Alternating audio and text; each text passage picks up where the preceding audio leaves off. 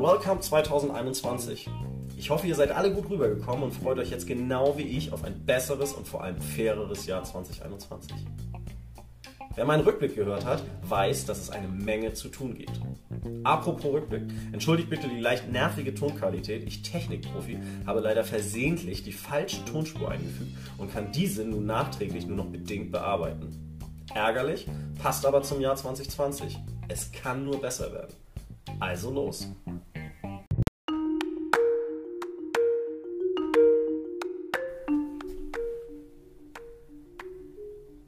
Same, same, but different. Diesen Satz haben wir oft bei Film- und Fernsehprojekten genutzt. Er sagt so viel wie, das ist der gleiche Mist wie sonst, nur ein bisschen anders. Und ähnlich verhält es sich auch mit uns und unserer Welt. Irgendwie drehen wir uns doch ständig im Kreis und es wird verdammt nochmal Zeit, da auszubrechen. Meiner Meinung nach kommen wir hier aber nicht mit kleinen, guten und vorgeschobenen Vorsätzen weiter. Nein, in uns muss sich etwas grundlegend ändern.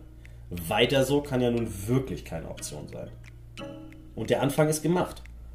Dieser Jahreswechsel war anders, anders als sonst. Abgesehen davon, dass man sich nicht wie sonst schon ab Ende Oktober in dem Dilemma befand, sich fragen zu müssen, mit wem ich jetzt eigentlich wo den Jahreswechsel verbringe, war es auch sonst alles andere als normal. Aber das ist gut so und nur so kommen wir weiter.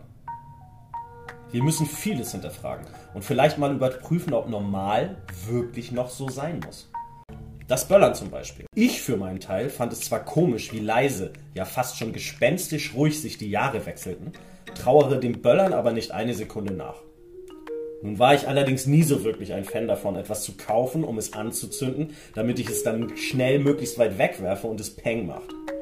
Meine Abneigung knallerndem Feuerwerk gegenüber hat wohl auch damit zu tun, dass wir als Kinder auf die super Idee kamen, von einer Krücke die Gumminoppe am unteren Ende abzubasteln, um dort dann in die offengelegte Röhre Böller reinzustopfen, mit denen wir uns dann, während wir die Krücke wie ein Gewehr hielten, wie die Irren beschossen haben. Super Idee. Nicht. Das damalige Silvester habe ich dann mit einem tränenden Auge und einer Augenklappe verbracht und noch eine ganze Weile danach Spaß an dem Splitter in meinem Auge gehabt. Geil ist anders.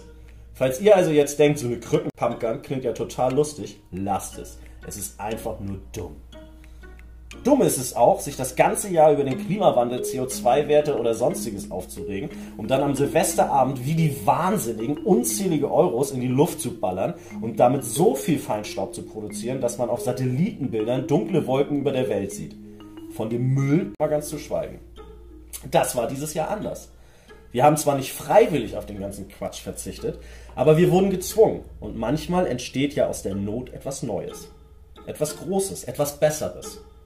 Also ich für meinen Teil finde es besser, wenn ich beim Joggen oder Spazierengehen am 1. Januar nicht noch den Böllergeruch der vergangenen Nacht in der Nase habe.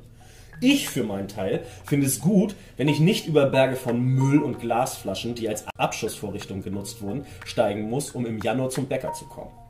Ich für meinen Teil fände super, wenn das jetzt einfach so bleibt und wir dieses dämliche, völlig sinnfreie Rumgeknalle einfach abstellen würden. Diese Tradition ist im 8. Jahrhundert in China entstanden und sollte böse Geister austreiben. Im 21. Jahrhundert beschwören wir damit aber eher böse Klimageister und sollten es daher einfach mal lassen. Wir haben so viele komische Traditionen überwunden, dann sollten wir es auch schaffen, diese hinter uns zu lassen. Und hey, genauso wie wir den Fortschritt von Kutschen zu Verbrennern und nun bald zum selbstfahrenden, hoffentlich durch Solar betriebenen Auto geschafft haben, könnte man doch auch mal darüber nachdenken, ob farbige Drohnen am Himmel nicht einen gleichen Effekt haben könnten wie dieses Rumgeböller. In vielen Ländern wird das ja schon gemacht. Und wenn man die Bilder sieht, sind wir mal ehrlich, das ist doch sogar noch wesentlich spektakulärer und schöner als dieses schnöde Knallpuff-Peng. Leider befürchte ich allerdings, es wird lange dauern, bis wir diese Silvestertradition überwinden. Wir fühlen uns immer gleich angegriffen und fürchten, dass man uns was wegnimmt, wenn wir was ändern oder lassen sollen. Ungefähr das dachten sich wohl auch 2500 Braver in Frankreich, die Corona hin oder her einfach mal zwei Tage durchballerten, um gut ins neue Jahr zu feiern. Klar, ich bin auch kein Kind von Traurigkeit gewesen. Und wer den Tunnel, das Grab der Jugend, ein Club auf der Reeperbahn kennt, der weiß, dass auch wir Ende der 90er, Anfang der 2000er wussten, wie man feiert. Aber ich glaube, damals waren wir halt alle noch so in One World, One Future Stimmung, dass wir nie auf die Idee gekommen wären, obwohl wir auch oft die Regeln gedehnt und anders ausgelegt haben, dass wir komplett gegen jede Regel und vor allem gegen jeden Verstand und Anstand illegal in zwei Lagerhallen gefeiert hätten. Und selbst wenn das vielleicht doch so oder so ähnlich geschehen wäre. Wenn ich nämlich so genau drüber nachdenke, war damals auch nicht jede Party, auf der ich war, ordnungsgemäß angemeldet. Aber ich, wir, hätten damals nicht so gewaltsam versucht, uns gegen die Räumung zu wehren. Und nie im Leben hätten wir einen Polizeiwagen abgefackelt, der sich der Location nähert. Ehrlich gesagt finde ich, dass so sehr ich es auch nachvollziehen kann, dass man als junger Mensch langsam mal genug hat von dem Nicht-Feiern und dem ganzen Drumherum, das einfach nur erschütternd. Erschütternd ging das ja auch für die Menschen in NRW los. Ein Erdbeben der Stärke 2,8 erschütterte am Samstagmorgen den Großraum Aachen und zeigte uns, dass egal was wir tun, die Natur auch immer noch ein Wörtchen mitzureden hat. Und nachdem der Brexit jetzt in Kraft tritt, wird auch endlich Trump, und das sehr deutlich, überstimmt und verliert somit an Boden. Das hat ja auch lange genug gedauert. In Deutschland gibt es fortan eine Grundrente, da die Rente dann wohl doch nicht so sicher war und ist. Und im Taunus sowie am Feld- und Winterberg nehmen sich Tausende eine kleine Auszeit von Corona und zeigen damit allen anderen den Mittelfinger. Wen wundert es da eigentlich noch, dass der Lockdown verlängert wird? Jetzt geht es nur noch um wie lange im ersten Rutsch. Ob zwei oder drei Wochen ist aber im Grunde egal. Denn dank unseres Verhaltens werden wir eh alle bis Ostern keine deutliche Änderung erleben. Und während es in Westafrika im Niger einen abscheulichen Anschlag gegeben hat, hat es auch schon wieder gebrannt. Moria ist immer und Moria ist überall. Und während wir das Fest der Christlichkeit, Hoffnung und Liebe gefeiert haben, brannte im bosnischen Liga ein Flüchtlingslager, das wegen der unmenschlichen Bedingungen eh geschlossen werden sollte. Und da wir im ganzen Meckern und Weihnachtstrubel leider keine Zeit hatten hinzuschauen, versuchen die Menschen dort seit drei Tagen mit einem Hungerstreik darauf aufmerksam zu machen, dass sie dem kalten Winter schonungslos und ohne jeglichen Schutz ausgeliefert sind. Moria ist immer und Moria ist überall. Diesmal heißt es Lipa. Nahezu alle warnen vor einer Hungersnot im Jemen und dass sich das Zeitfenster, dies aufzuhalten, immer schneller schließen würde. Und in Deutschland kommen wieder die Wirtschaftsforscher zu Wort die wie schon die gesamte Krise über ihren unnötigen Senf zum Besten geben. Es wird bald wieder einen Aufschwung geben. Die Wirtschaft ist stark und flexibel. Mal ganz ehrlich, Freunde, wer glaubt den Quatsch? Dieses ganze Gefasel wirkt ungefähr so weltfremd wie die neue RTL-Doku-Reihe Train Your Baby Like a Dog oder wenn sich Politiker gegenseitig Fistbumps geben, um Hallo zu sagen oder Erfolge zu feiern. Oh Mann, das Jahr ist nicht mal drei Tage alt und es gibt schon jetzt unfassbar viel zu tun. Ich würde sagen, gehen wir es an. Das Leben ist nichts für Feiglinge.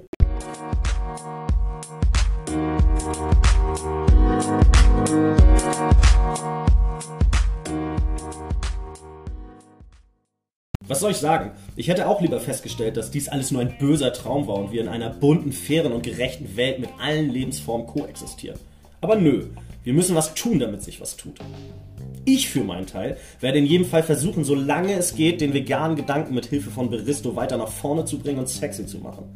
Und ich werde euch jetzt wöchentlich davon berichten, wie mir das gelingt. Wer also Lust hat, ist herzlich eingeladen, hier ab und an mal reinzuhören und gerne auch noch viel mehr zu tun. Nämlich das Richtige. Das Einzige, was uns aus diesem Schlamassel raushelfen kann. Stellung beziehen und es besser machen.